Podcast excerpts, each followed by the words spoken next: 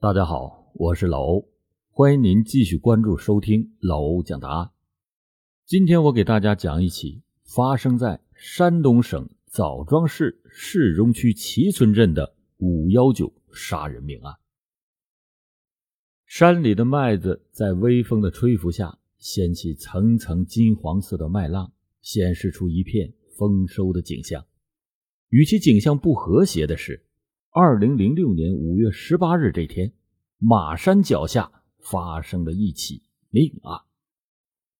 当天一大早，枣庄市市中区齐村镇一个农妇踏上了去自家责任田的山间小路，心想着要看看自家的麦子何时收割。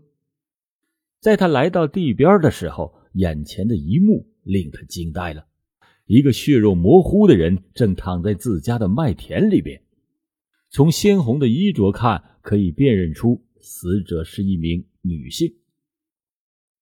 这名妇女当时吓得是上气不接下气的喊道：“不好了，杀人了，杀人了！”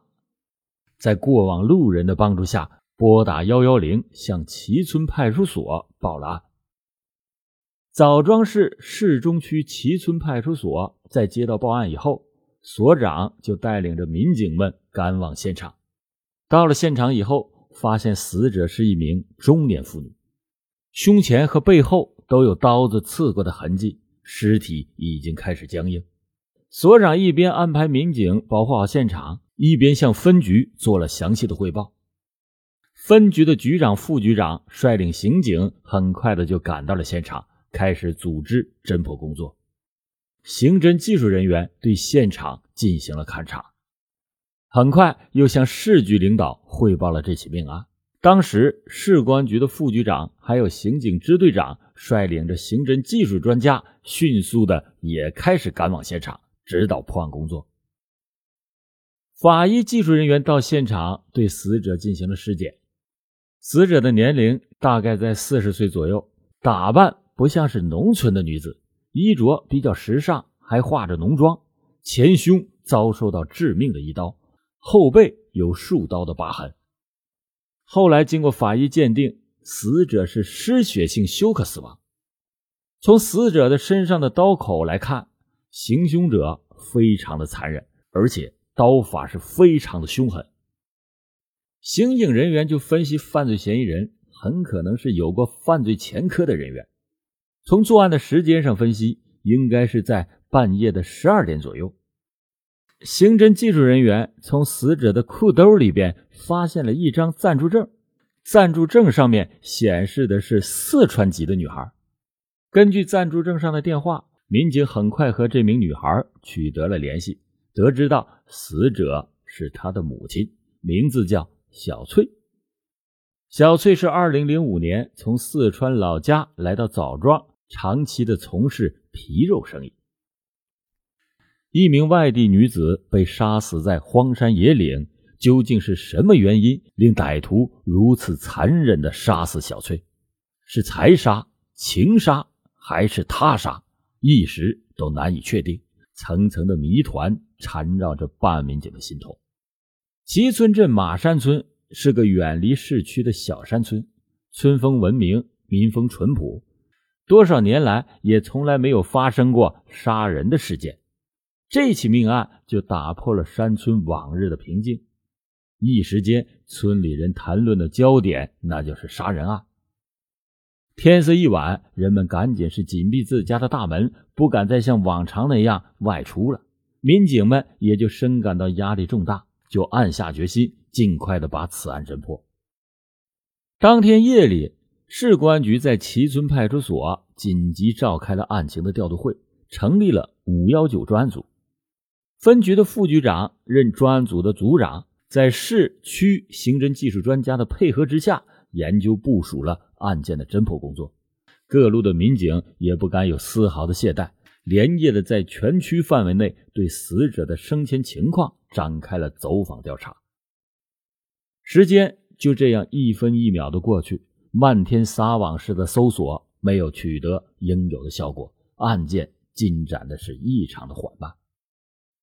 在工作了两天没有任何结果的情况下，专案组长决定改变前段时间的漫天撒网式的搜索方案。根据死者生前所从事的工作入手，决定重点排查人口比较集中的旅馆业、商贸聚集区。刑警大队的大队长负责对受害人情况的走访，他就率领着民警开始走访全区的各大旅馆。在解放路一家旅馆搜查的时候，在业主的租房登记册上，民警们就发现了死者生前一直住宿在旅馆，并且长期的以卖淫为生。根据旅馆的老板讲述，被害人生前接触的人比较多，人员也比较复杂，在茫茫的人海中寻找一个没有头绪的作案者，那就犹如大海捞针。但是。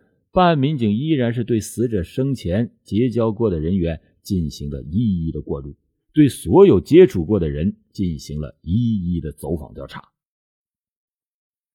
办案民警在走访中了解到，死者曾经接触过最多的一个人，就是家住在枣庄市薛城区邹屋镇黑石岭村的王刚。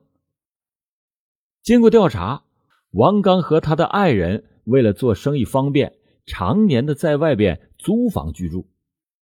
六月十日，民警赶到了王刚在同楼小区的家中，看见了王刚的妻子。王刚的妻子说：“王刚已经有十多天没有回家了，以前也是这样，个把月才回家一次，也不知道他到底在外面具体干些什么。”根据了解，多年来王刚一直和他的父亲从事着杀猪的生意。之后还干过建筑，两千年以来先后在安徽、内蒙古等地的煤矿打工。虽然王刚已经是结婚成家，但是这个人生性爱风流，不务正业，时不时的就在外边沾花惹草。根据搜集到的线索，专案组民警赶赴安徽、内蒙古查访，在内蒙古就了解到，王刚曾经买了一辆翻斗车，专门的从事挖煤。后来因为煤矿停产，王刚就返回到老家。民警们在安徽和内蒙古都没有找到王刚的一点踪影。在王刚的老家薛城区邹屋镇黑石岭村，另一组办案民警从一个认识王刚的老人的口中得知，前几天他见到王刚找从贵州回村的马三，神经兮兮的说啊，想跟马三去贵州打工。随后。民警很快就找到了马三的家人，得知到马三已经去贵州十多天了。再问打工的地方，家里人也不清楚。这连续半个月，王刚也没有和家人、亲戚任何人联系过。王刚就好像在地球上消失了一般。刑警们就根据王刚的这些反常的举动，断定了王刚就是重大的作案嫌疑人。并且从王刚近几年从事的行业和其同村人提供的线索分析，判定王刚是去了贵州省打工。在确定了犯罪嫌疑人王刚的行迹之后，专案组派出了一队人马，坐上了发往贵州的列车。六月的贵州细雨绵绵，经过长途的奔袭，专案组刑警在六月十三日不远千里到达了贵州。经过了解，贵州大大小小的煤矿能有上百家。只知道嫌疑人在贵州一个煤矿打工的办案民警，只好是兵分三路，分别到各个煤矿区暗查走访。经过艰难的奔波，六月十六日，专案组民警在大山深处的贵州省平坝县获悉，这个地方有一个煤矿是山东人所开，招收的矿工也大多是来自山东的家乡。得到这一个消息以后，民警们就看到了一线希望，顾不得长途劳顿，火速的就赶往山东老乡开的那个煤矿。为了不打草惊蛇，专案组民警在当地警方的大力配合之下，深入到这个矿暗查摸底。果然，功夫不负有心人，民警在和一名矿工的交谈中，知道了有一名叫王刚的青年和他在一个工区工作，才来矿上十多天。六月十八日，专案组民警进行了巧妙的布置，全面实施对王刚的抓捕行动。在王刚到达煤矿的那段时间里，贵州平坝县煤矿企业因为安全生产进行整顿，所以给矿工们放了几天的假。在一个车间的厂房里边，有几名矿工正在打扑克。这时候，民警突然出现在车间里边，犯罪嫌疑人王刚还没有回过神来，一副铁铐就套在了手上。面对突然而来的民警，犯罪嫌疑人王刚显得非常的理智，他没有做任何的反抗，开口的第一句话就说：“我想迟早这一天会来临，但是没想到来的会是这么快。”接下来，他对自己所犯下的杀人罪行进行了彻底的交代，案件的真相也终于大白于天下。二零零五年的夏天，王刚在枣庄火车站门口的牌场打牌的时候，认识了一位在枣庄市山亭区西吉水泥厂工作的一位姓彭的朋友。由于常在一个牌桌上打牌，彼此互相照应。后来就成为了牌友。有一天，他们打完牌以后，彭某就对王刚说：“伙计，咱们去附近消遣消遣呐。”于是就在一次消遣中，王刚和烟花女子小翠就结下了孽缘。没想到这段孽缘最终是把小翠送上了黄泉之路。就在当年的五月份，一次逢场作戏之后。因为钱的事儿，小翠就当着众人的面讥讽了王刚。当时王刚觉得小翠不给自己面子，伤害了他的自尊心。因为别人在场，王刚当时也没有发作，闷闷不乐的就离开了旅馆。没有想到的是，这事儿在王刚的心底里就埋下了仇恨的种子。极为爱面子的王刚，始终就把这件事怀恨在心。一直想寻找时机报复小翠。五月十八日，王刚觉得机会来了，在市区里一个批发市场买了一把匕首。当天晚上，王刚用手机拨通了王小翠的电话，约小翠出去转转。小翠没有多想，就欣然的答应了。到了晚上九点钟，王刚骑着摩托车在小翠所租住的旅馆将其接走。一路上，两个人还谈笑风生。小翠问他：“咱们去哪儿啊？”王刚就告诉他：“去他的家里。”此时的小翠一点儿也没有意识到自己已经坐到了火山的口上。不知不觉，王刚把摩托车开到了齐村镇马山脚下的山路上。小翠顿时就感觉事情不妙，心里就不免有些紧张。此时，小翠就让王刚停车，王刚反而加足了马力，向偏僻的山脚开去。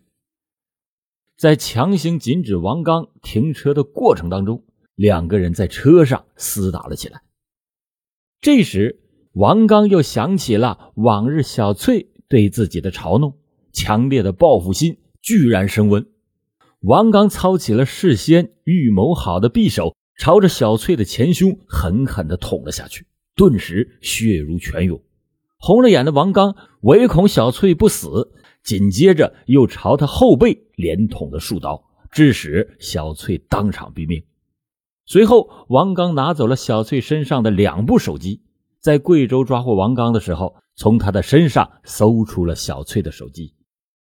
王刚做完案以后，整日的惶惶不安，在家里窝藏了几天之后，在同村人那里得知到。贵州正招收矿工，做贼心虚的王刚害怕事情败露，心想走得越远越好。